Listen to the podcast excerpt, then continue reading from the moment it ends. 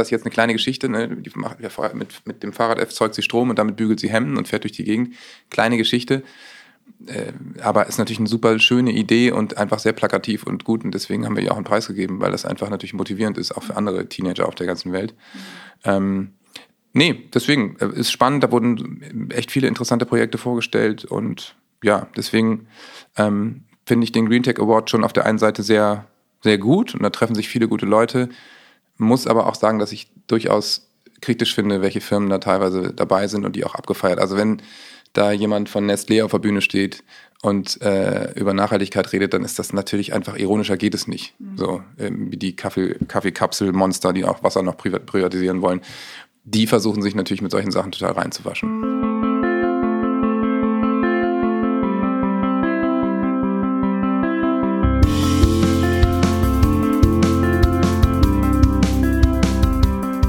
Hallo und herzlich willkommen zur ersten offiziellen Folge von 2 vor 12 im Jahr 2024.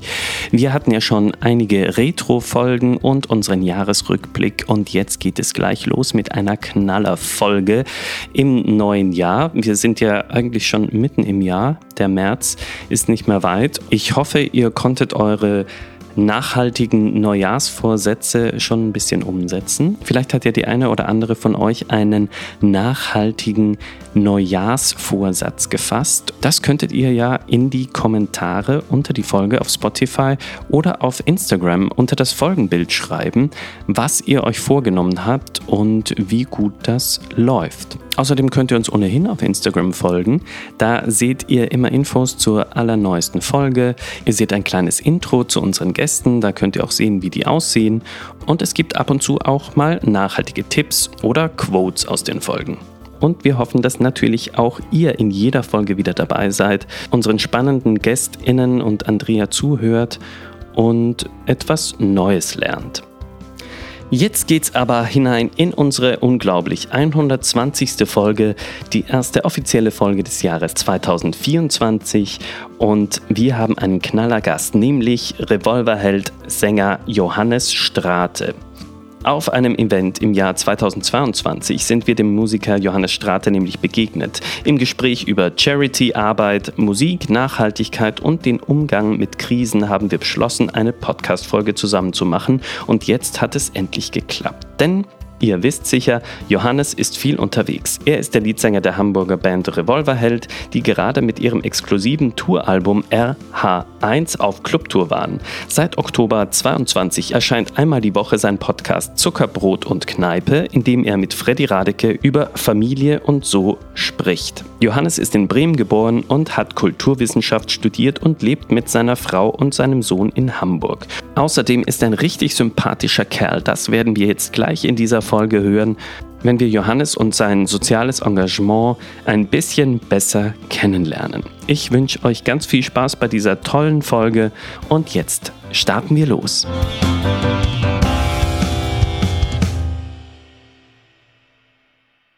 Ich freue mich, dass den Weg zu uns gefunden hat äh, der absolute äh, Megastar aus Hamburg, äh, bester Sänger in Deutschland, könnte man Ui. sagen.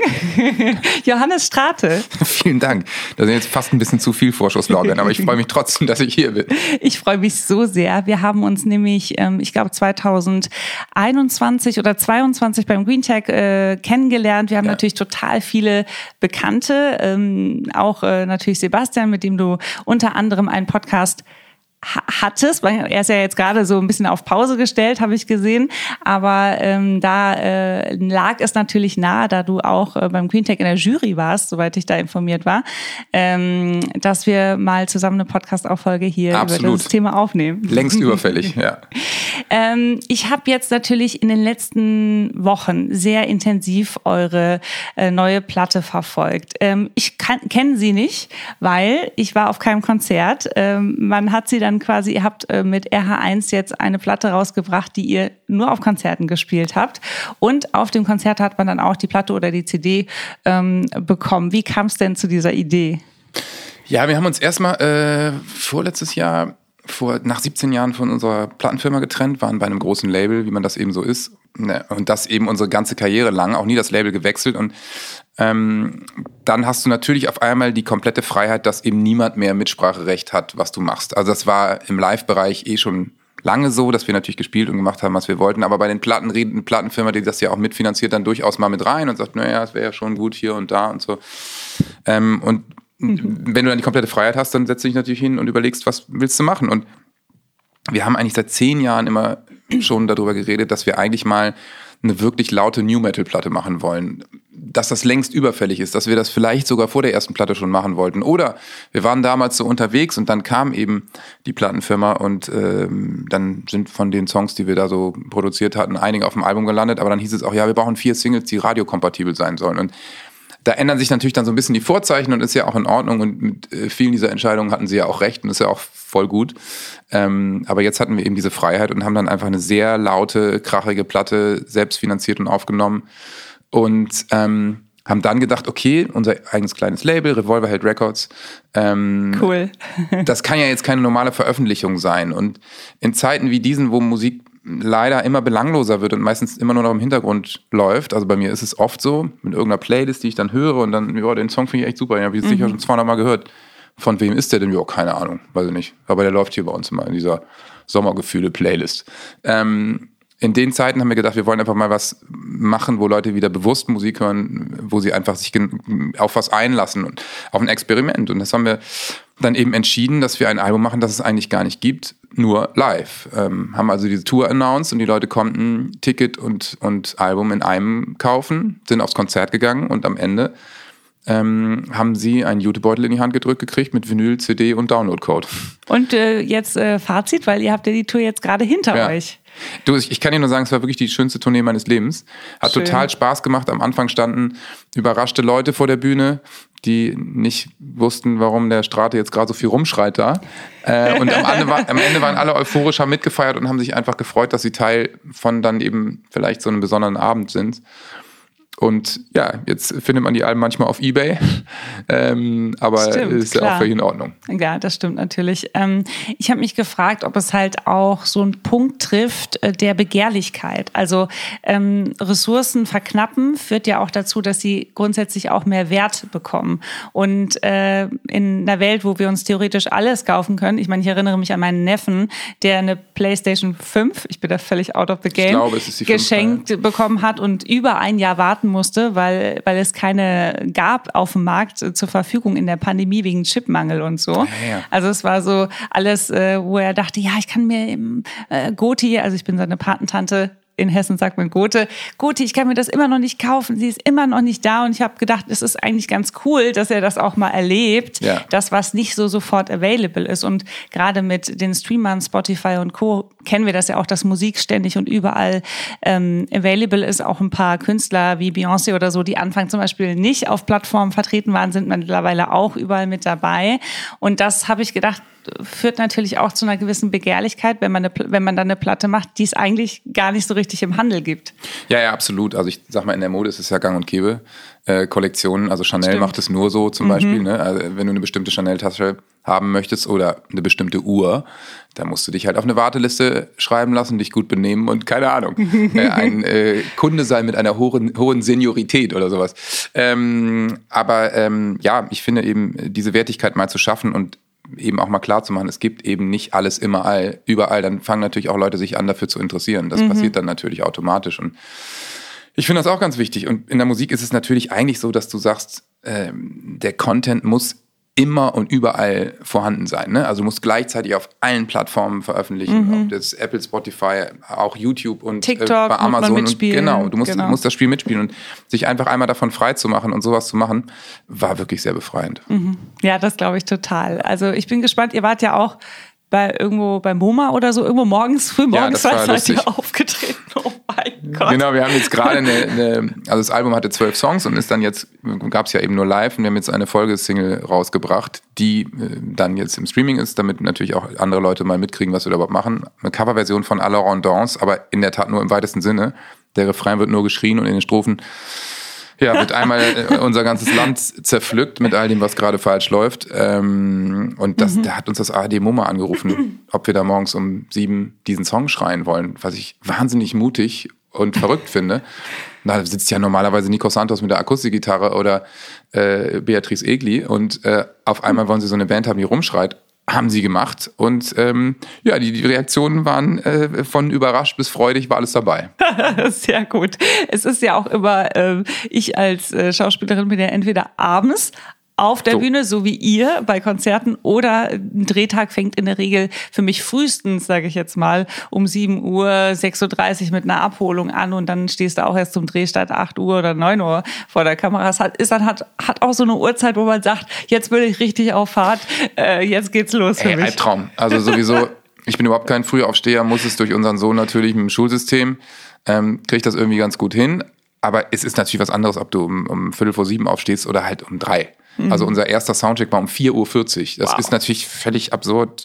Und wir kamen aus Naturwoche, wo wir natürlich eigentlich das andere Modell mhm. hatten, also wie Schichtarbeit. Aber hey, also was rede ich da? Es gibt viele Leute, die machen Schichtarbeit und die machen das im Wochenwechsel. Immer. Das mhm. ist natürlich Wahnsinn. Aber also diese Moderatorinnen, die das durchziehen da seit Jahren. Mhm. Äh, boah, ich war hier auch mal bei Kuhlage und Hadeland im Podcast meine Güte, seit 20 Jahren äh, haben die das gemacht. Oder Hadeland macht es immer noch.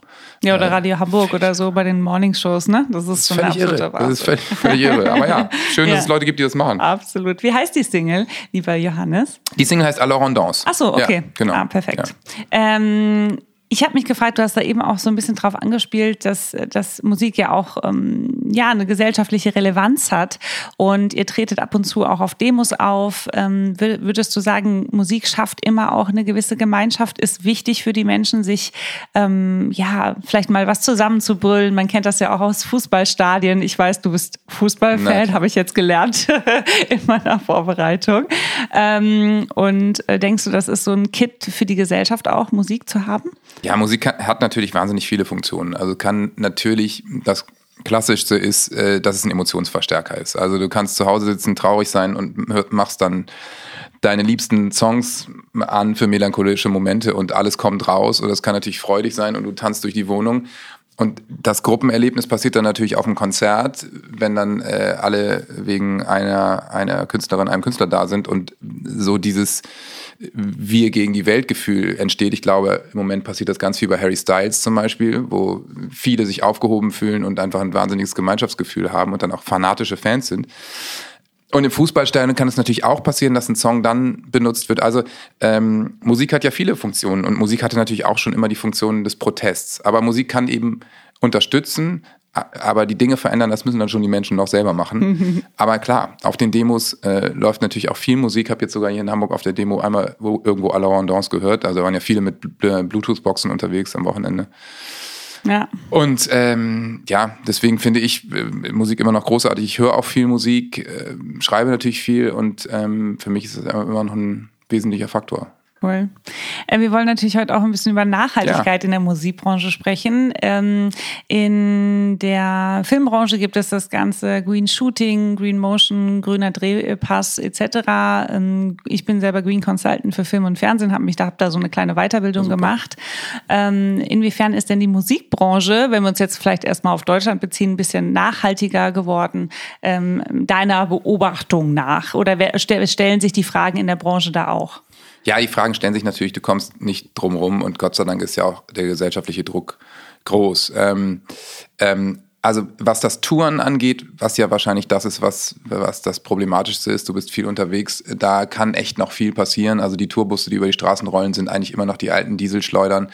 Und ich glaube, große Elektrobusse, also so richtig, wo 22 Leute rein können, die gibt es, glaube ich, mit einer soliden Reichweite einfach noch gar nicht wirklich. Ne? Nicht, dass ich ähm, wüsste. Und bei LKWs ist es ja ähnlich. Also wenn du eine große Tour fährst mit fünf, sechs, zehn LKWs und drei Bussen, dann ist das einfach noch nicht möglich in Deutschland. Ähm, das äh, ja nachhaltiger das zu nachhaltiger zu machen. Mhm. Aber also wir sind zum Beispiel letzten Sommer ziemlich viel mit der Bahn getourt. Wenn ah. die jetzt nicht gerade Verspätung hat, geht das. Du musst dann meistens am Tag vorher anreisen. Ähm, das geht jetzt auf Tour. Ähm, kann ich sagen, hatten wir eine Kooperation mit BMW und hatten Elektro-BMWs, mhm. was echt super war. Und dann hältst du halt mal an und lädst, ähm, was überhaupt kein Problem ist. Aber ähm, ja, es war leise und entspannt und wir waren nachts auch flexibel, sind viel dann nachts gereist, weil wir die Bauernproteste, ja. den mussten wir aus dem Weg gehen. Stimmt, ähm, da wart ihr mittendrin. Genau. Äh, und deswegen, ähm, tut sich da schon einiges, aber es ist halt schwer, weil es natürlich eine reisende Branche ist, also dieses Tourgeschäft. Mhm. Ähm, was vor Ort angeht, ist es schon besser geworden. Also wir, also ich sag mal, was wirklich das kleine einmal eins ist, ist so Merch. Ne? Also mhm. wer jetzt noch unterwegs ist und kein nachhaltiges Merch hat, der ist echt ein Trottel, weil äh, es kostet ein bisschen mehr, aber das ist natürlich dann der Beitrag, den man leistet. Ich meine, du kannst auch äh, kannst es auch an deine Kunden weitergeben, aber du kannst es auch einfach selber zahlen. Ähm, oder man macht irgendwie eine Kalkulation, wo man sich in der Mitte trifft. Das ist gar kein Problem. Das machen wir seit zehn Jahren, würde ich sagen, oder mhm. 15 wahrscheinlich. Cool. Ähm, und dann so diese sogenannten Essence-Rider. Also mhm. äh, du kannst es machen wie die Amis. Äh, speaking of Beyoncé, die, die will halt immer für 30.000 Euro bestimmte Sachen von Kentucky Fried Chicken haben und hier und da und will bloß so essen wie zu Hause, was natürlich unfassbar dämlich ist. Dann ist sie gar nicht in der Venue. Da gab es ja gerade bei Beyoncé und JC waren es ja Riesendinger, wo die jeden Tag Essen für 30.000 Euro weggeworfen haben, weil die gar nicht da waren. Aber es muss immer zur Verfügung stehen, falls sie dann doch vorbeikommen. Und dann muss es immer gleich sein. Und das kann ich aus vielerlei Hinsicht natürlich nicht verstehen. Also ist natürlich total unnachhaltig und dumm, brauchen wir nicht drüber zu reden. Es ist unglaublich ignorant, auch dem Land gegenüber.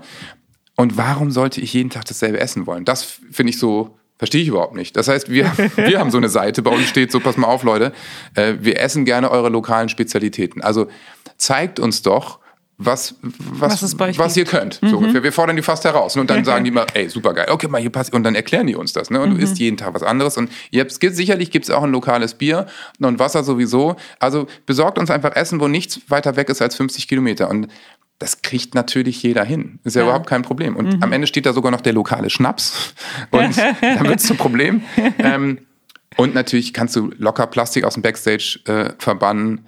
Ähm, das geht eben auch. Und in den Venues äh, kommt natürlich immer mehr jetzt ein Pfandsystem. Klar, mhm. Glasflaschen geht nicht, äh, aber Pfandsysteme sind eigentlich kein Ist Problem. Ist zu gefährlich für dich. ja, vor allen Dingen auch für die Leute natürlich, ne, wenn die dann ja, da reintreten und so. Aber, ja. Also da kann schon viel passieren. In den Plattenfirmen ich sag mal, dass natürlich die CD verschwunden ist und es digitaler geworden ist, ist natürlich schon, also CD-Plastikmüll war natürlich Wahnsinn, ne, mhm. ne? Ende der 90er Sondermüll Jahre. ist das sogar. Katastrophe, ne? Man mhm. weiß ja immer. Darf nicht in den gelben Sack hier so. nochmal dazu gesagt, genau. Die Hülle schon. Die Hülle schon, aber ja. bitte nicht die CD. Ja, aber wenn die durchbricht, war ja auch damals im Kinderzimmer, ey, CD durchgebrochen, ja, nicht atmen, raus und so. Also, oh, äh, ist ja wirklich ziemlich ungesundes Zeug offensichtlich. Mhm. Aber ja, da passiert schon was, aber das geht natürlich noch viel mehr. Ähm, was ich auch beim Merch-Thema total cool fand, war, dass das beobachte ich bei fast jedem Konzert von Aki Bosse, ähm, ist, dass er da auch die Leute mitnimmt, ne? dass er das anspricht, dass er sagt, hey, das Merch, das ist äh, fair produziert, fairer produziert, ne? das ist, ist gutes Material, äh, das, ne? das kostet vielleicht ein bisschen mehr. Also es ist, hat auch was mit Kommunikation zu den Fans auch zu tun, warum ihr euch dafür entschieden habt, finde ich so. Also das nehme ich immer als sehr extrem positiv wahr.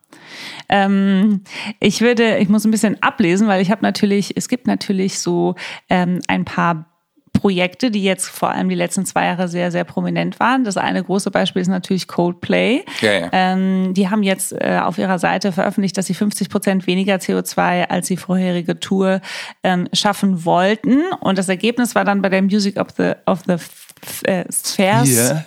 ja. Tour, ähm, äh, dass sie 47 Prozent tatsächlich CO2-Emissionen ja. geschafft haben ähm, in der letzten großen Tour. Und 2022 haben dann die Toten Hose und die Ärzte ähm, ähm, eine Reihe gemacht zusammen mit Cradle to Cradle in Berlin, äh, Konzerte gespielt. Da zum Beispiel ging es um die Umsetzung von Ökostrom, der Einsatz von Humus-Toiletten. Das hätte ich gerne gesehen, muss ich sagen. Warst mhm. du da? Nee, bei den nee. Ärzten war ich aber bei okay. Coldplay auf der Tour. War ah, ja. ja. Der Verkauf von kompostierbaren T-Shirts. Ähm, sie haben ja. dann auch 23 daraus ein ganzes Guidebook für kreislauffähige Veranstaltungen veröffentlicht, also quasi die Learnings da draus. Wie beobachtest du und bewertest du auch solche Entwicklungen? Also ist das auch für euch als Band oder auch für dich als Johannes ein Thema? Ja, also was äh, die Hosenärzte machen, total. Das ist ja auch dicht dran und da entstehen natürlich viele gute Sachen. Ähm, und, und einiges, wie gesagt, mit Merch und so haben wir ja auch schon übernommen. Ähm, bei Coldplay ist es natürlich so, die haben, spielen halt gigantische Tourneen um Ach, die ganze Welt. Du willst Macht nicht, ihr ja auch, nein. Ja, um die ganze Welt, absolut Stadion. Du willst natürlich auch den ökologischen Fußabdruck nicht wissen. Ne? Bevor sie damit angefangen haben, ist das natürlich ein Wahnsinn so. Ähm, ähm, und da haben sie natürlich sich jetzt viele gute Sachen einfallen lassen, äh, auch wenn sie jetzt ein bisschen plakativ sind mit Leute sitzen da auf Fahrrädern oder tanzen auf einem Tanzboden, der dann mhm. Energie erzeugt und sowas. Und sie haben aber vorher fand ich auch gut beim Konzert. Ich war da in Berlin im Stadion. Ähm, haben sie wirklich lange Filme erklärt auf den Bildschirmen, was hier wo passiert und wo sie weniger einsparen und wie sie das machen und haben, dann kamen noch zwei, ich sag mal so Teenager oder vielleicht 19 auf die Bühne, haben auch noch ein bisschen was zur Nachhaltigkeit erzählt. Also Ah, war, cool. und das so erst alle Vorbands gespielt und dann das und dann kam Coldplay. Also du kamst auch nicht drum rum, das nicht mitzukriegen. Also das ist schon natürlich schon gut. Also die haben das als Plattform total genutzt. Wahrscheinlich ist der Fußabdruck immer noch katastrophal, 47 Prozent weniger. Aber das ist natürlich auch, was willst du machen, wenn du Musik machst und um die ganze Welt tourst? Du kannst es natürlich lassen, aber das kann natürlich auch nicht die Lösung sein, dass Musik gar nicht mehr unterwegs ist. Also das ist Coldplay schon toll und das sind, sind ja auch gute Typen, so wie ich die mal mitkriege, ähm, machen die sich da schon viele Gedanken. Trotzdem fliegen die natürlich äh, von A nach B, weil es nicht anders geht. Ja, aber ja, Die Zeit zum Segeln haben sie dann nicht. dann wird's schwierig, ja. genau. Ähm, wie sieht das aus? Hast du vielleicht ein paar Tipps für uns, ähm, wie wir uns äh, als Konzertbesucherin bei euch äh, nachhaltiger verhalten können? Also auf was kann ich dann achten, wenn ich auf ein Konzert zu euch komme? Ach, du kannst da, glaube ich, einfach gar nicht viel falsch machen. Nun wohnst du in einer großen Stadt und würdest wahrscheinlich immer, weil du auch nicht im Stau stehen willst, mit dem öffentlichen Verkehrsmittel dahin fahren. Das geht ja in Hamburg alles ganz gut. Bestes äh, So. Fahrrad ist Genau. meine Ja, Erfahrung Fahrrad, hier in äh, Hamburg. Hier, hier äh, Trabrennbahn mache ich Genau. immer Fahrrad. Das ist immer, Ja. weil da kommst du nicht weg. Das ist Katastrophe. auch mit den Öffis-Stunden. Fahrrad, äh, ich, oder ich, ich laufe immer erstmal irgendwie in irgendeine Richtung neben Roller oder irgendwie sowas. Also, aber ähm, Auch gut, ja. einfach, äh, nur das ist ja, das ist ja auch die öffentlichen, sind ja in den Ticketpreisen eigentlich immer mit drin. Ne? Also ob du jetzt ins Fußballstadion gehst oder zum Konzert, warum ist also kostenlos? Nutze es doch einfach, wenn du nicht das Deutschland-Ticket hast. Und äh, auf dem Konzert, was macht man da? Man guckt zu und man kauft sich vielleicht ein nachhaltiges T-Shirt, kannst du machen oder auch nicht. Ähm, dann haben wir immer noch ähm, bei uns Spenden für äh, Leave No One Behind oder Viva Con Aqua. Ähm, das kann man natürlich auch noch machen, wenn man darauf Lust hat. Und wenn du dir ein Getränk kaufst, dann bring doch am besten deinen Pfandbecher zurück. Aber wenn du es nicht machst, wird sowieso am Ende jemand durchlaufen, es sammeln. Also du kannst nicht viel falsch machen eigentlich, wenn du auf ein Konzert gehst. Habt ihr da eigentlich auch Einfluss drauf, was für Essensangebote es für Konzertgängerinnen und Gänger gibt? Also könntet ihr sowas auch umsetzen, dass es zum Beispiel nur Veg gibt oder so? Nee, also wir haben dieses Pfandsystem zum Beispiel haben wir versucht, schon vor zig Jahren durchzudrücken, als hier noch Justin Timberlake mit 400.000 äh, äh, Einwegbechern unterwegs war. Wahnsinn. Ähm, und da, da haben sich einige Arenen dann auch äh, nicht drauf eingelassen. Irgendwann haben wir ein eigenes Pfandsystem mitgebracht und dann danach wieder eingeladen und mitgenommen. So. Krass. Äh, Das ist halt auch relativ irre. Ähm, und kann auch nicht der Weg sein eigentlich, dass dann gefühlt ein halber LKW mit Bechern durch die Gegend fährt, ne? die dann in der nächsten Venue irgendwie gewaschen werden. Ähm, ähm, deswegen aufs Essensangebot hast du bei den Arenen eigentlich, so wie ich es kenne, keinerlei Einfluss, weil die Verträge haben. Ja, die haben feste genau. Verträge, die Stadien auch. Ne? Die haben sowieso, also bloß nicht das falsche Bier, weil das Bier zahlt Millionen im Jahr, dass es irgendwie ne, in der Barclays Arena äh, verkauft wird. Da hast du keinen Einfluss drauf. Und auf das Essen auch nicht, weil die haben ja diese eigenen fest installierten Kiosks in den großen Arenen, in den kleinen, ähm, in den kleineren Clubs gibt's ja eigentlich so richtig Essen immer gar nicht wirklich, sondern nur Getränke. Und ähm, ja, da, also da kannst du denen leider nicht vorschreiben. Nee, das steht einfach in den Verträgen drin, dass die, dass die auch, die leben ja auch davon, ne? Also gerade die kleineren Clubs, dass die, dass die einfach ihre Geld natürlich auch, auch mit, mit der Gastro machen. Ich erinnere mich gerade an einen Spaziergang. Wo bin ich da hingelaufen? Ich dachte, es wäre auch ein Bosse-Konzert, weil ich war mit Mitra und Lars unterwegs. Und da sind wir am HSV-Stadion auch vorbeigelaufen, wo gerade ein Spiel war. Und da war so ein Schwenkgrill. Und dann, ich gehe dann immer so richtig so aus Protest dahin und frage, ob sie auch eine vegetarische oder vegane Wurst haben. Die habe ich natürlich so ein bisschen schräg angeguckt. Aber ich sage auch immer, Nachfrage erhöht das Angebot. Also von daher, ich spreche die Leute dann immer genau drauf Aber an. also ich, jetzt mal eine steile These, wenn du äh, bei St. Pauli am Stadion vorbeigegangen wärst, hättest du eine vegetarische Wurst gekriegt. Ich weiß, ja, da war ich sogar schon mal. da war ich sogar schon mal. Das da fand ist ich zum Beispiel her. die Gastro, ich war dieses Jahr, also diese Saison einmal bei Pauli, die hatten echt eine gute Gastro. Die haben, machen schon viel richtig und so, was da im Stadion abgeht, da ist. Ja. schon ganz, also das muss man einfach leider so sagen, das ist ein ganz anderes Klientel als beim HSV. Ja, ja, ist so. Ist so. Ich wohne in der Nähe von einer HSV-Kneipe. Ich kann das bestätigen. Ich habe da meine Erfahrung. Ich kenne sehr nette HSV-Fans, muss man dazu sagen und so. Ich, das sind auch ganz mein viele Verein ganz spielt ja nett. hier gar nicht in der Stadt, aber Ja. es äh, Fußball ist natürlich auch wirklich da ist eben wahnsinnig viel Potenzial, weil die haben nach wie vor total viel Zulauf und es finden eben Millionen Menschen interessant und wenn man die irgendwie kriegt und da was mhm. hinkriegt, ist es einfach toll. Und da ist super, dass St. Pauli ja. da eben viel macht. SC Freiburg zum Beispiel ist auch total super. Mhm. Werder auch. Also, aber da geht natürlich noch mehr. Johannes ist Werder-Fan. So ist das. Ähm, ich, ich stand schon auf dem Dach vom Stadion in Werder Bremen, von Werder Bremen in mhm. Werder, Im Weserstadion, äh, in Bremen, ja. im Weserstadion, äh, habe mir da mal die Photovoltaiks angeschaut. Ja, äh, Soweit genau. bin ich schon mal gekommen. So ist auf jeden. Fall. Bremen hat nämlich das nachhaltigste Stadion Europas. Wahnsinn. Weil das komplette Dach eben Photovoltaik ist und einfach einen großen Teil dann selbst versorgt. Ja. Ähm, Genau, ich stand auch schon mal da oben und finde es auch super und es sieht auch cool aus, muss man sagen. Also es ist jetzt nicht so, dass man, oh, was ist das für ein verhunzter Bau? Und die Seiten, die zur Sonne sind, also das sieht von außen gleich aus, aber die Seiten zur Sonne ist auch Photovoltaik. Mhm. Ist nicht, nicht nur das Dach. Kriegen sie gut hin und versuchen immer mehr. Und jetzt haben sie auch äh, einen Sponsor abgestoßen, den ich nicht gut fand haben jetzt einen, der völlig okay ist. Also ja. Sehr gut, darum machen sich die Fans Gedanken. Ähm, ich habe am Anfang ja schon gesagt, dass wir uns beim Green Tech 22 äh, getroffen haben. Das ist so eine Messe, ein Festival für nachhaltigere Ideen, Innovation und sicherlich auch Vorbilder. Ähm, du warst da in der Jury. Was genau war da so deine Aufgabe? Für sowas kriegt man ja kein Geld. Warum nimmst du dir dann auch die Zeit dafür? Ja, natürlich, ähm, äh, wenn die mich fragen, äh, mache ich das auch gerne und finde das auch total spannend. Also wir saßen da, äh, da war das, glaube ich, in der italienischen Botschaft mit 80 Juryleuten und dann wurden ihm verschiedenste Projekte vorgestellt und haben kurz gepitcht und man musste sich ja dann entscheiden, ähm, wer dann im Endeffekt auch auf dem Award eben einen Preis kriegt oder in die engere Auswahl kommt. Ähm, und das war schon sehr spannend. Dann wurde kurz nach Indien geschaltet zu einem Mädchen, die ein Fahrrad entworfen ah, ja. hat. Ne, äh, die hat ja dann auch Idee. gewonnen. Ja, ne? genau. Äh, weil, so ein Bügelfahrrad. Und natürlich ist das jetzt eine kleine mhm. Geschichte. Ne? Die macht, mit, mit dem Fahrrad erzeugt sie Strom und damit bügelt sie Hemden und fährt durch die Gegend. Kleine Geschichte.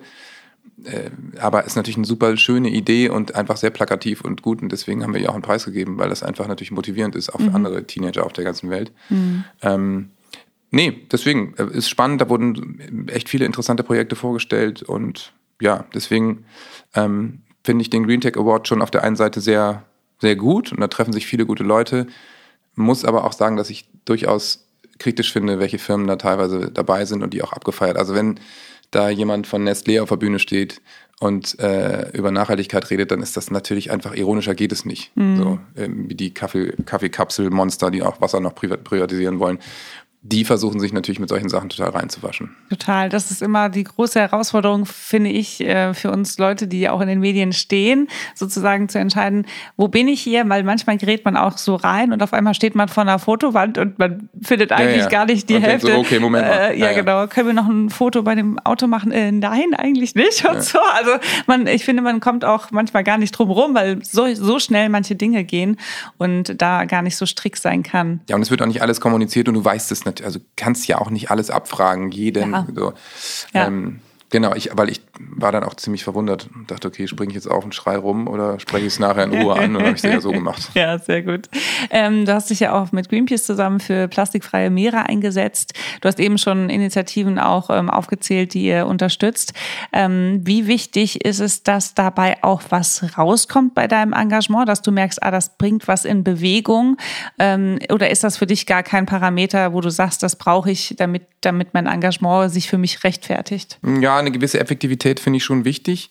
Ähm, deswegen arbeiten wir zum Beispiel mit Leave No One Behind und da kannst du ja direkt sehen, also wir haben die Sea-Watch 2, hier waren wir da bei der Taufe mit dabei und dieses dann, dann am nächsten Tag gefühlt losgefahren und haben dann im Mittelmeer Menschen gerettet. Also das finde ich dann schon sehr effektiv und Viva Con Aqua kennen wir natürlich e ewig, äh, Benny und Micha. Ähm, also wir waren die ersten Musiker, die die unterstützt haben vor 17 Jahren oder so. Wie cool. Äh, mit Becher sammeln und sowas. Und das kommt natürlich auch alles direkt an, weil man die Leute ja persönlich kennt. Trotzdem finde ich natürlich auch ähm, super mal was mit Greenpeace zu machen, weil die natürlich dann nochmal ganz andere Hebel haben ähm, mhm. und eine ganz andere Öffentlichkeitswirksamkeit. Wir machen ja auch was mit dem WWF.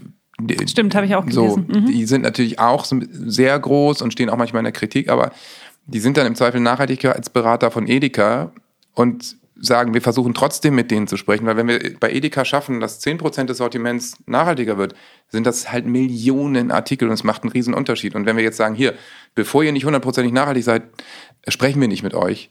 Das ist so deren Ansatz. Mhm. Und das finde ich natürlich auch gut. Also, dass man dann nicht so hart ausgrenzt, sondern versucht, die Leute mit ins Boot zu holen, weil anders geht's ja nicht. Also dogmatisch ist immer schwierig. Finde ich auch radikal. Zu radikal ja. ist ähm, unangenehm, weil man so viele Leute dann verliert auf dem Weg. Ja, genau.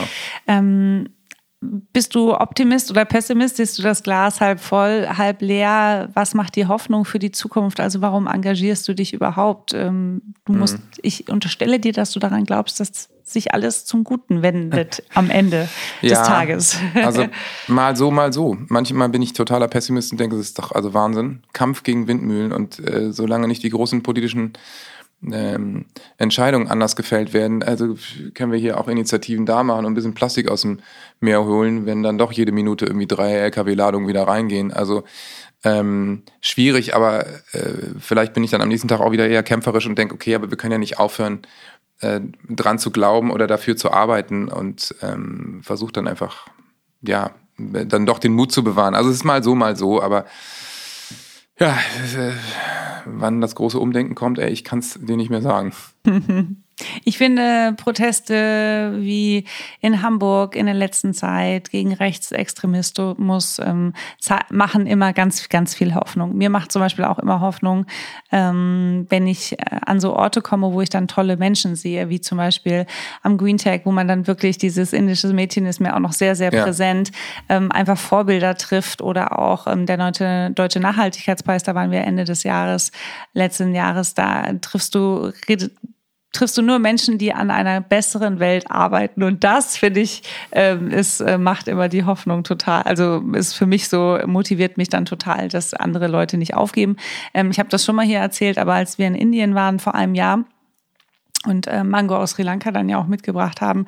Ähm, da habe ich wirklich nach ähm, fünf Tagen einen totalen Downer bekommen, ja. weil ich mich wirklich gefragt habe, warum ich die letzten drei Jahre auf jeden Strohhalm verzichtet habe und hier quillt der Müll aus dem Meer über. Also es war gar nicht in Worte zu fassen, wie viel Müll da war. Und da war ich auch richtig, wo ich dachte, was soll, was, was ist einfach totaler Quatsch, nee, was du machst, Andrea. Du bist einen viel effektiveren, um das Wort wieder aufzugreifen, Lösungen arbeiten oder so. Aber das hat sich dann auch wieder relativiert, weil ähm, alles ist eine Entwicklung und alles auch, ist auch ein Schritt. Ne? Ähm, ich finde ja immer, solange es auch eine Selbstwirksamkeit hat, hat man auch so eine, so eine, so einen Weg nach vorne. So, ja, klar. Wir, wir können brauchen. nur irgendwie versuchen, ähm, ja, in bestimmten Punkten vielleicht Vorreiter zu sein und irgendwie, dass jeder wenigstens seine Hausaufgaben macht und dein Einfluss auf Indien wird wahrscheinlich erstmal gering bleiben.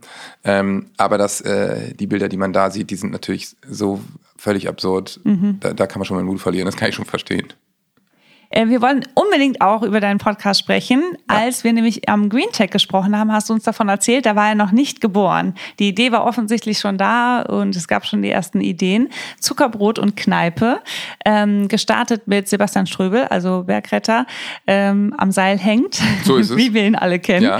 Und Freddy Radeke, die ich tatsächlich dadurch jetzt erst kennengelernt habe, aber ich glaube auch, weil er in so einer Fußballwelt sehr unterwegs ist, oder? Ja, der macht eher so extra drei und sowas. Mhm. Ähm, viel so Satireformate, schreibt viel Beiträge Beiträge und ist da auch als Schauspieler dabei.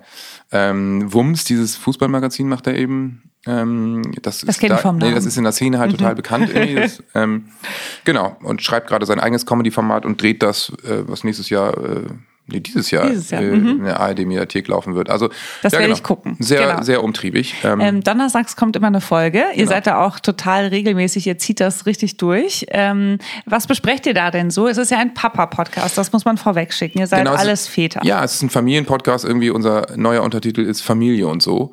Ähm, und wer, du Themen von bis, ne? Also ich meine äh, Kinder, die nicht schlafen können, äh, kleine Kinder und die Probleme und dann, aber eben viel so Familienthemen. Wir haben jetzt jetzt ähm, gerade zum Beispiel Lilly und René Adler gehabt. Also wenn, äh, wenn äh, Eltern Rollen tauschen, erst er Profifußballer und äh, sie die Kinder, jetzt sie Schauspielerin und er zu Hause und so, äh, beide selbstständig, schon interessant. Also wir stellen unterschiedliche Familienmodelle vor, hatten letztens einen Coach, der, äh, wie das schöne Wort, eine Regenbogenfamilie hat. Mhm. Also er und sein Mann haben zwei Kinder adoptiert Thema Adoption hatten wir auch schon mal. Ein guter Freund von mir hat. Ähm, Thema Trauer fand ja, ich ganz toll. Trauer mit, mit Eiche Bosse. Mhm, das, das, war auch war, sehr, genau. Puh, das ging das richtig unter hart. die Haut, fand ich. Fand ich auch. Mhm. War so eine meiner liebsten Folgen. Aber hab auch ich, die jetzt ja nur äh, Patenkinder hat, auch total viel gelernt, ne? Bei Trauerfällen. Pfützentrauer, mein neues Lieblingswort. Genau, äh, Pfützentrauer, äh, so, ne? Dass sich die Kinder dann immer, wenn sie die Trauer holen, gehen sie rein und wenn sie dann genug haben, gehen sie wieder ja. raus ne? und lachen auch zwischendurch. Also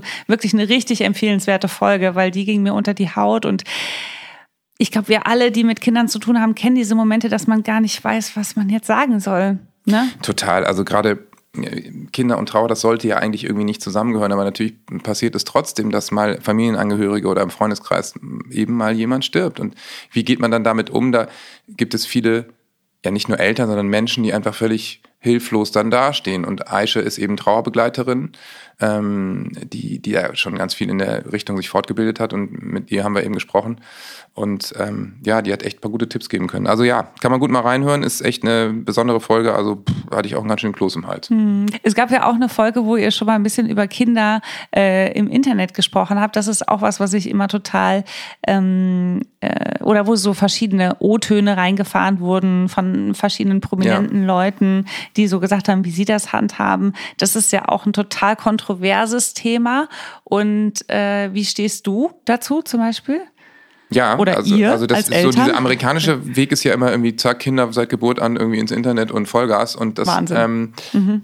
haben wir so nicht gemacht. Mir hat irgendwann mal äh, Stefan Raab gesagt, witzigerweise vor 20 Jahren, sagte du also einfach nie das Gesicht deines Kindes ins Internet stellen, weil dann darf es auch keiner und dann hast du auch nie ein Problem und ähm, das haben, machen wir so. Man kennt einfach nicht das Gesicht von unserem Sohn man weiß jetzt mittlerweile, ich meine, es ist ja elf, man hört schon mal seine Stimme und so. Und er will natürlich unbedingt jetzt auch.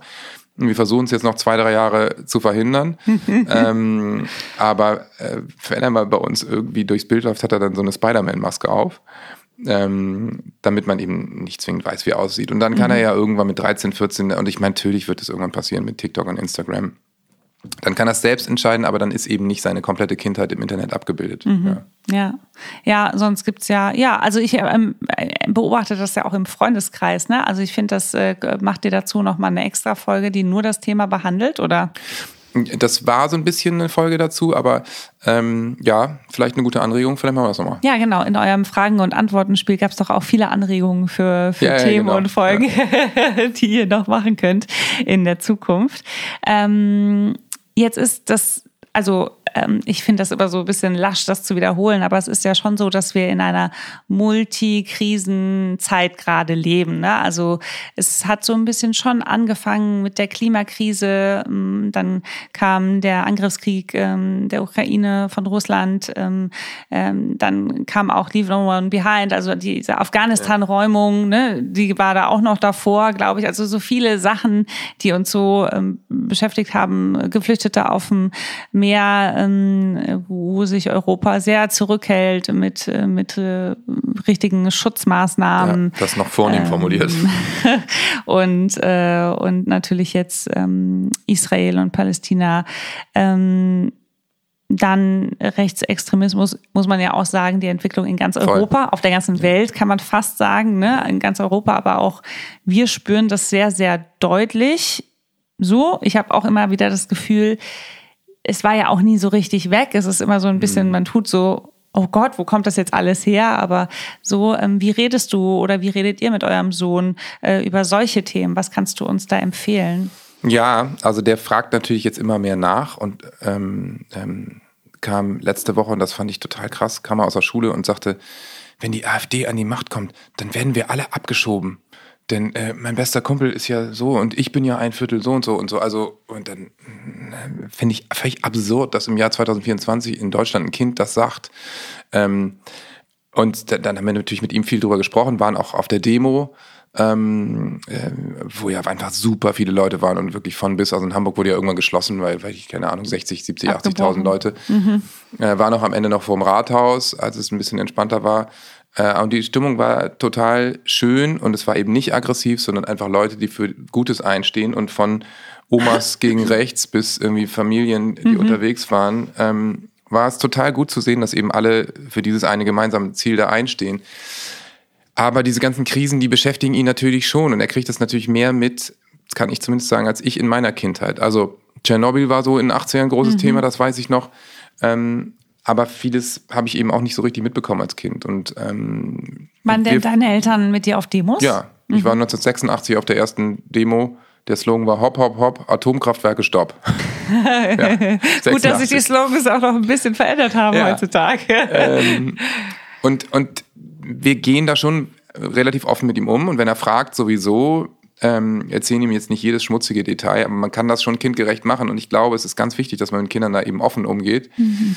und nicht so dieses Totschweigt, weil äh, was meinen die denn? Ja, ist nichts. Also Kinder merken ja, wenn was ist äh, oder wenn irgendwas Komisches passiert. Und dann ist es schon wichtig, dass man mit ihnen drüber spricht. Also natürlich kindgerecht, ähm, aber, aber ja, dieses Lügen und Verschweigen finde ich immer schwierig. Ist das was, was generell zählt? Also sollte man immer ehrlich und offen zu dem Kind sein oder sollte man auch manchmal Dinge verschweigen, ähm, wie, was man so vermeiden kann? Was, also, ist, was ist so deine Strategie? Ich bin natürlich jetzt kein Erziehungsexperte und ähm, wenn, wenn Kinder natürlich sehr mhm. klein sind, dann muss man natürlich also von sich aus sowieso bestimmte Dinge nicht ansprechen. Wenn sie zu was Fragen stellen, dann kann man es natürlich bei einem Dreijährigen sehr kindgerecht machen. Ne? Mhm. Also da ist Krieg und das Krieg ist ganz schlimm und ähm, da, da kämpfen die Leute mit Waffen gegeneinander. Ähm, das reicht dann vielleicht auch. Ne? Mhm. Also ähm, ähm, aber je nach Alter kann man, kriegt man das, glaube ich, als Eltern dann mittlerweile äh, mit immer mehr nach und nach hin, das dann eben auch altersgerecht zu verpacken. Aber ja, man muss nicht von sich aus jedes Thema ansprechen, finde ich. Ich war ein bisschen überrascht bei eurer äh, Folge, äh, die letztens rauskam zu diesem QA-Thema, wo ihr einfach Fragen ähm, gezogen habt, weil da kam das Thema ehrenamtliches Engagement. Äh, da ja. gab es eine Frage zum Thema ehrenamtliches Engagement. Und für mich bist du total jemand, der sich ehrenamtlich engagiert, vielfältig. Und dann ging es so ähm, darum, ob ihr euch da so ein Amt vorstellen könnt. Und ihr habt beide so gesagt, nö. Vielleicht ja, in zehn Jahren ja, mal. Für Ehrenamt ist für mich, äh, nee, hast du dann ja auch gesagt wahrscheinlich, ne? Das ist so Vereinsmeierei für mich. Hast du gesagt, Ehrenamtlich, ja. so der Fußballtrainer, der da irgendwie, was ja auch toll ist. Ja. Aber ja, klar, wir engagieren uns natürlich, eigentlich hast du völlig recht, was Nachhaltigkeit angeht, engagiere ich mich ziemlich viel ehrenamtlich seit 20 Jahren. Du sitzt da in der Jury, also das zählt ja. da für mich alles mit rein. Ich war so, es klang nämlich so ein bisschen so, ja, das können jetzt mal andere machen. Ach so, ja, ja witzig. Ich, irgendwie habe ich an dieses ganze nachhaltige Thema in dem Moment gar nicht gedacht, weil das nur so im Elternkontext war. Und ich dachte, ja, die Eltern, die sich hier gedacht? im Elternrat da engagieren und da Fußball und hier in der Schule noch da was machen, das kann ich alles nicht. Dafür habe ich keine Zeit. Aber ja, also ich du musstest auch noch nie so Eltern, Elternvorstand oder sowas. Gibt es Elternsprecher Gibt's oder sowas? natürlich alles, habe ich äh, in der Tat bis jetzt. Kam immer, noch kein Los auf dich zu. Ja, man muss ja immer gewählt werden da und so. Ich stelle stell mich dann eher nicht zur Verfügung. Okay, weil ähm, ich habe mich nämlich. Aber man muss auch sagen, ich kann, ich kann bei nachhaltigen Projekten bin ich gerne dabei, kann mitreden und kann äh, bin gerne Botschafter für den WWF oder äh, bei Sea-Watch dabei und, und all diese Dinge und für Viva Aqua sowieso. Aber Elternvertreter zu sein und wütende Eltern rufen bei dir an, das ist, also das ist, Entschuldigung, aber das ist schlimmer als jede Klimakrise. Da, da, damit, das kann ich nicht handeln. Das kriege ich nicht hin. Ich wurde immer gefragt, ja, möchtest du nicht auch mal Kinder in Schauspiel unterrichten? Und ich war immer so, auf gar keinen Fall. Also ja. die Kinder sehr gerne, aber die Eltern, ja, ja. Äh, mit denen möchte ich auf gar keinen Fall was zu tun haben, weil ich das schon aus diversen Theaterbesuchen kannten, kannte, wie Eltern zu Furien werden aus den komischsten Situationen heraus. So. Ja. Äh, deswegen äh, kann ich das auf jeden Fall verstehen, weil ich habe an dem Punkt gedacht, als ihr dann darüber gesprochen habt, aber es ist doch es, es hat doch eine totale Wichtigkeit, zum Beispiel mein Engagement für Ehrenamtlichkeit, dass ich mich selbstverständlich engagiere, dass es für mich selbstverständlich ist, auch zu spenden, also Sachspenden zu machen oder Geld. Das kommt von meiner Mutter, weil meine Mutter ist total, die ist Schneiderin, die hat schon immer genäht, hat die Sachen verkauft, hat es gespendet, hat den, den ersten, in der ersten Pandemie über 2000 Masken äh, genäht, hat das ganze Geld der Obdachlosenhilfe in Frankfurt gespendet und so. Also nur solche Sachen mein ganzes Leben lang wenn, egal in welchem Verein ich getanzt, geturnt, gesungen habe, hat sie, ähm, hat sie Kuchen gebacken an diesem Ziemlich Tag. Gut. Ne? Ziemlich gut, deine Mama. Deswegen voll gut. Ähm, äh, auf dem einen Punkt. es gibt immer ein Gut und Wider, nicht wahr? Klar. Bei den Eltern. Aber ähm, ich habe das total vorgelebt bekommen und ich finde, das ist total wichtig, den Kindern das auch mitzugeben, auch was zurückzugeben. Weil sonst ist es wie so ein Selbstbedienungsladen, ist mein Gefühl. Wie siehst du das? Also, dass, die, dass du die, ach so meinst du das? Ich dachte jetzt andersrum, dass man die Kinder auch in die Pflicht nimmt.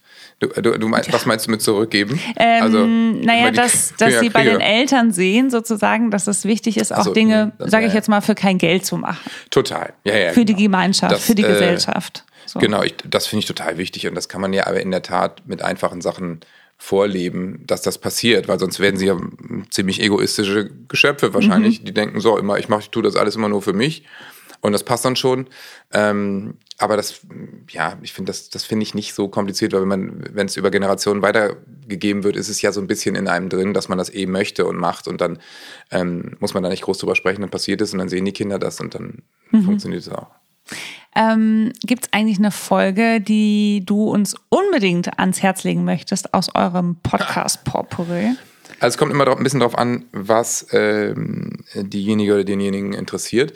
Wir haben natürlich eine spektakuläre Folge mit Niklas Füllkrug, Werder-Stürmer, jetzt leider Dortmund-Stürmer aufgenommen. Die war, ähm, die war ziemlich gut. Er spricht da das erste Mal über seine Familie. Dann in der Tat, die mich am meisten wahrscheinlich berührt hat, war die mit Aische Bosse, aber auch die mit Nils Stratmann, der eben über die Adoption seiner Tochter spricht, über das ganze Prozedere. Also ähm, total spannend und also gar nicht äh, tragisch und traurig, sondern einfach total schön und es ist genau irgendwie so gelaufen, wie es laufen soll. Und äh, das Jugendamt war toll und es war alles irgendwie ähm, intensiv und prima und deswegen ähm, ähm, ist es ist das fand ich eine total schöne Folge, weil ich bin mit ganz anderen Erwartungen da reingegangen und so ein bisschen, na, hattest du viele Steine in deinem Weg? So, nee, also es war einfach ein total schöner Prozess. So, Wie okay, toll. So. ähm, Genau, das fand ich schön. Dann haben wir für die Bergretter-Fans waren wir natürlich mal im Bergretter-Set. Die Folge fand ich super interessant, vor allem, dass ihr dann auch noch euren Auftritt verpasst habt. Ähm, ja, das weil ist ihr tragisch, solltet ja eigentlich noch ähm, ein bisschen, ein bisschen als Komparsen ja, mit dabei sein und waren, da hat man euch vergessen. Wir oder waren so. gebucht, dann ist äh, gebucht Statisten. Es hat sehr stark geregnet an dem Tag und irgendwie ist niemand zu dem kleinen Trailer gekommen, in dem wir saßen und gequatscht haben. Und irgendwann sind wir mal ans Set gekommen und dann, ach, da seid ihr ja. Ja, gut, okay. Wir hätten groß rauskommen können. Ja. Wir hätten die neuen Bergretter werden können. Aber egal. Ähm, nee, Ihr könnt doch mal auf dem Fantag da spielen. Die machen doch auch manchmal Fantage. Oh Gott. Es aber gibt also, ganz sie sind ja nicht, nicht wegen unserer Band da. Ja. Nee, aber ähm, ich glaube, der Fantag, der ist da schon so stressig für alle. Wenn da jetzt noch sich eine Band hinstellt, dann ist alles aus. Ja. Oder nach Heidi Klum kommt Revolverheld oder so, weißt du? Ja. Ich weiß nicht, ja, ja, genau. Vielleicht das, aber äh, auch skurril, das. Äh, dass Heidi Klum da war. Ja, ja. Total, total. Ja. Also, aber war natürlich eine geile PR-Geschichte, fand ich. Ja, Vom übrigens Moment auch durch diesen Podcast eingetütet, möchte ich sagen. Aha. Weil er hat irgendwann ähm, gesagt im Podcast, ja, übrigens große Bergretter-Fans, ähm, Heidi und ihr Mann. Und dann meinte ich, ja, dann musst du die doch mal einladen. Ja, weiß nicht, ja doch. Und dann hat er, hat, hat er irgendwie auf Instagram geschrieben oder sowas. so geil, so geil. Ähm, wenn jetzt du da mit diesem Ex-Werder-Stürmer sprichst, bist du dann auch, hast du dann auch so ein bisschen, bist du dann auch richtig Fan? Ja, klar. Und aufgeregt, aufgeregter als sonst und so? Oder wie geht's dir damit? Ja, natürlich. Also da habe ich auch 15 Mal die Technik gecheckt, ob alles läuft, weil ich natürlich wusste, der hat nur einen kurzen Slot. Und, ich gucke ähm, auch mal auf meine Technik, läuft auch alles, ja. und und äh, das muss jetzt alles klappen und da bin ich natürlich ein bisschen aufgeregt und äh, gut vorbereitet und so. Aber der hat es uns total leicht gemacht und ist auch ein, ein Buddy von mir mittlerweile irgendwie äh, sehr entspannter Kerl, cooler Familiendaddy und ähm, ja, jetzt spielt er leider bei Dortmund, aber das ist ja auch ein okayer Verein. Gibt es noch andere Lieblingsgäste, die du dir wünscht für dieses Jahr oder die ihr euch wünscht? Äh, oder so jemand, wo du sagst, ach, den hätte ich mal gern, aber oder die, aber da trauen wir uns momentan noch gar nicht so richtig ran oder Ach, so. Ich glaube, wenn uns jemand einfällt, dann würden wir ähm, die oder denjenigen auch anschreiben. Letztes Jahr hatten wir zum Beispiel Lars Klingbeil, das hat sich irgendwie auch ähm, ähm, so ein bisschen zufällig ergeben, war auch total spannend. Ähm, haben jetzt schon einige interessante Gäste äh, in der Pipe, aber ähm, ja, nö, ehrlich gesagt fällt mir da jetzt aktuell gar keiner ein, weil wir fragen irgendwie wild an und eigentlich machen die meisten sagen auch ja und kommen vorbei oder schalten wir schalten sie zu. Mhm, cool. Also ich äh, bin jetzt auf jeden Fall Fan. Ich habe vorher nicht so viel reingehört, weil äh, ich immer dachte, ah, das ist nicht so interessant für mich, so ohne Kinder. Was ja. soll ich den, ja, ja, klar. was soll ich den Vätern da beim Reden zuhören? Aber es geht ja auch wirklich viel um andere Sachen auch, oder? Also Total. ihr redet auch über euren Alltag, man erfährt ein bisschen, wie das mit Tour ist und so. Also ich finde, man kann schon ja auch viel von euch erfahren, wie ihr lebt und äh, und es ist ja auch immer ganz schön ähm, wenn Menschen von ihrem Scheitern sprechen. Und das passiert natürlich beim Kindern, bei, beim Kinderthema relativ ja. häufig. Ja, das passiert regelmäßig, das stimmt. Aber deswegen sind wir auch so ein bisschen weg von diesem Papa-Podcast, finde ich auch nicht mehr so passend. Deswegen ist unser neuer Untertitel Familie und so. Also so im erweiterten Sinne. Und Familie hat ja jeder. Also ob es die eigenen Eltern sind oder was auch immer. Mhm. Also die meisten. Ähm, deswegen äh, wird es einfach ein bisschen allgemeiner gehalten. Und ja, als, als Eltern vom Scheitern zu sprechen, finde ich auch total wichtig, weil jeder, was sagt Jesper Juhl, der totale Erziehungsexperte? Die besten Eltern machen mindestens 20 Fehler am Tag. Auf jeden Fall. Wow. Und ähm, weil man macht ja super viele Dinge zum ersten Mal. Natürlich macht man die falsch, bevor man sie dann irgendwann vielleicht mal richtig macht. Mhm. Ähm, deswegen ist das ganz normal und man lernt eben mit den Kindern zusammen. Und das ist gar nicht ganz schön. Total. Also auf jeden Fall da mal reinhören. Und äh, Johannes, es gibt immer äh, die letzten zwei Fragen bei uns im Podcast. Und ja. die erste Frage wäre, abgesehen von deinen Projekten, hast du denn noch vielleicht eine Seh- oder Hör- äh, oder Leseempfehlung oder Hörempfehlung für uns? Kann alles sein, was du uns mitgeben möchtest. Kann zum Thema sein, ähm, muss aber gar nicht. Ja, also ähm, Oh, natürlich, das habe ich alles. Ähm, also eine Leseempfehlung. Ich schreibe mit. Äh, Leseempfehlung finde ich, ähm, habe ich im letzten Sommer ganz schnell im Strandkorb an der Nordsee durchgelesen von Robert Seethaler, ein das Café ohne Namen. Heißt es ein Café ohne Namen? Nee, das heißt das Café ohne Namen. Habe ich irgendwie mhm. in vier Tagen durchgelesen, total herrlich, spielt so in Wien in 60er, 70er Jahren äh, von einem einfachen jungen Mann, der ein Café eröffnet und da kommen einfach ganz viele skurrile Gestalten vorbei und so. Total schön geschrieben.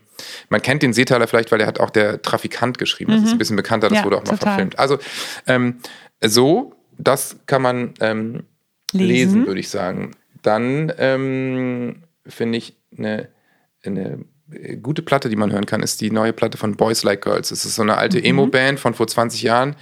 Der Sänger Martin Johnson ist ein geiler Typ, mit dem haben wir auf dem letzten Album auch zusammengearbeitet.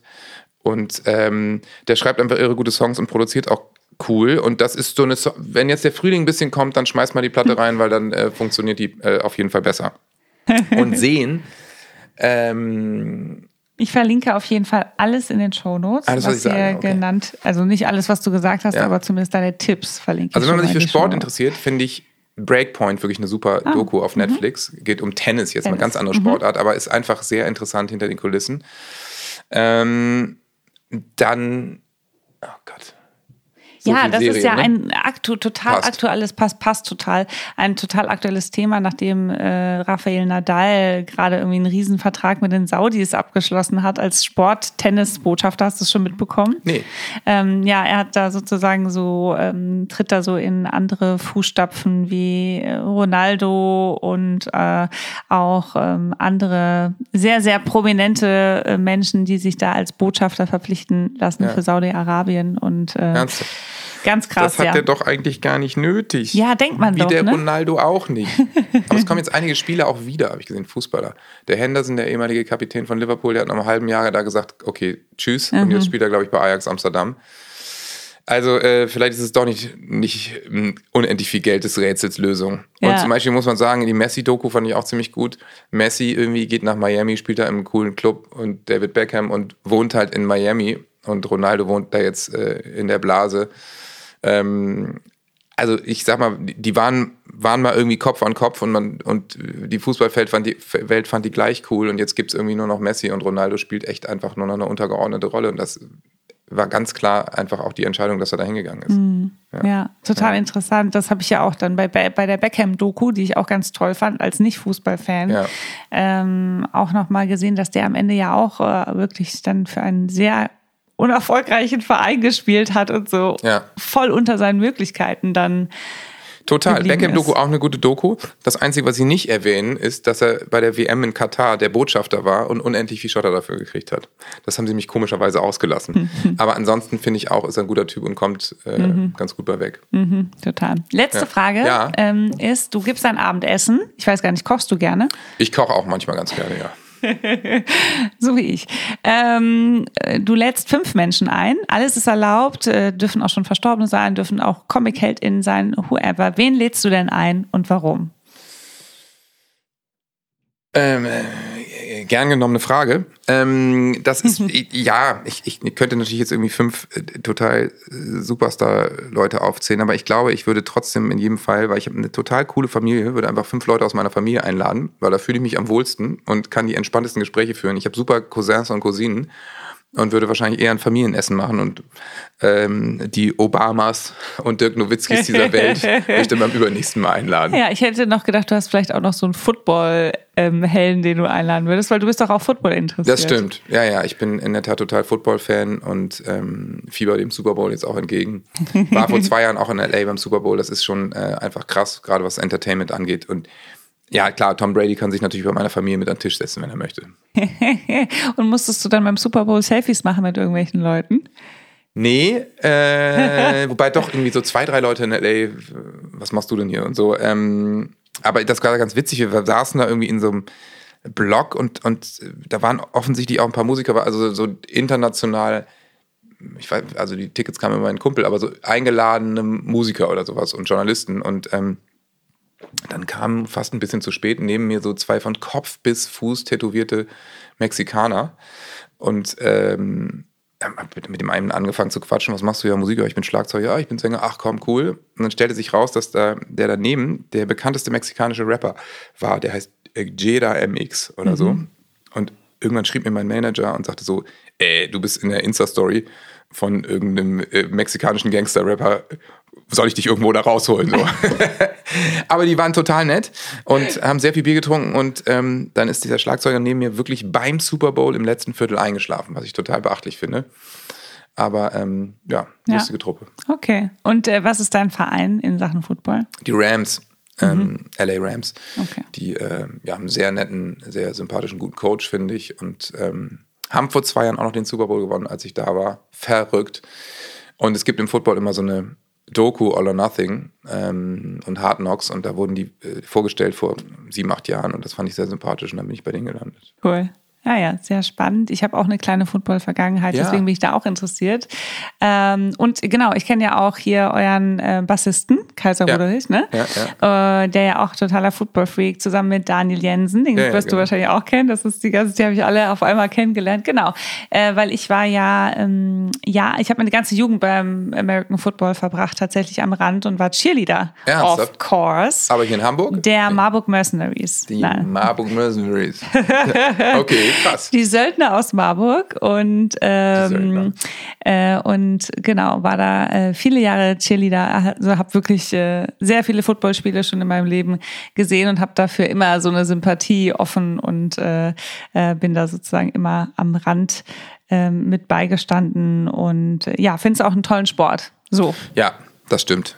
Die ganzen Leute, die ich kenne, die selber viel gespielt haben, die sind sehr verletzt. Das ist so ähnlich wie Handball. Das ist einfach es ist scheiße. sehr anfällig, ja, ja, äh, gerade auch so in diesem Amateur-Level. Aber wir waren immerhin erste Bundesliga. Hey, wir waren auch äh, die, die Messkids, die Cheerleader. Wir haben auch an Meisterschaften ganz gar nicht so unerfolgreich so teilgenommen. Aber man hat immer schon ein bisschen zu den Blue Devils nach Hamburg geschielt, auf jeden Fall. Ja, zu dieser gibt's Zeit. ja auch nicht mehr. Genau, gibt's Aber nicht wir haben mehr. jetzt die Sea Devils genau, hier in Hamburg. Da Und war das ich ist auch, auch echt schon. immer nett, da im Stadion Hohe Luft. Da habe ich schon mal einen Cointoss gemacht. Guck mal, ich auch. Echt? Ja. Nice. Im strömenden Regen. Ja. ja. Sehr schön. Also vielen, vielen Dank, dass du da warst, lieber Johannes. Sehr gern, danke dir. Und ich hoffe, wir sehen uns äh, bald wieder und äh, bleiben in Kontakt. Und wir werden auf jeden Fall verfolgen, was ihr weitermacht und äh, euch da auf die Finger schauen, Okay. äh, wie ihr in der nachhaltigen Transformation weiter vorangeht. Vielen Dank, ciao. Tschüss.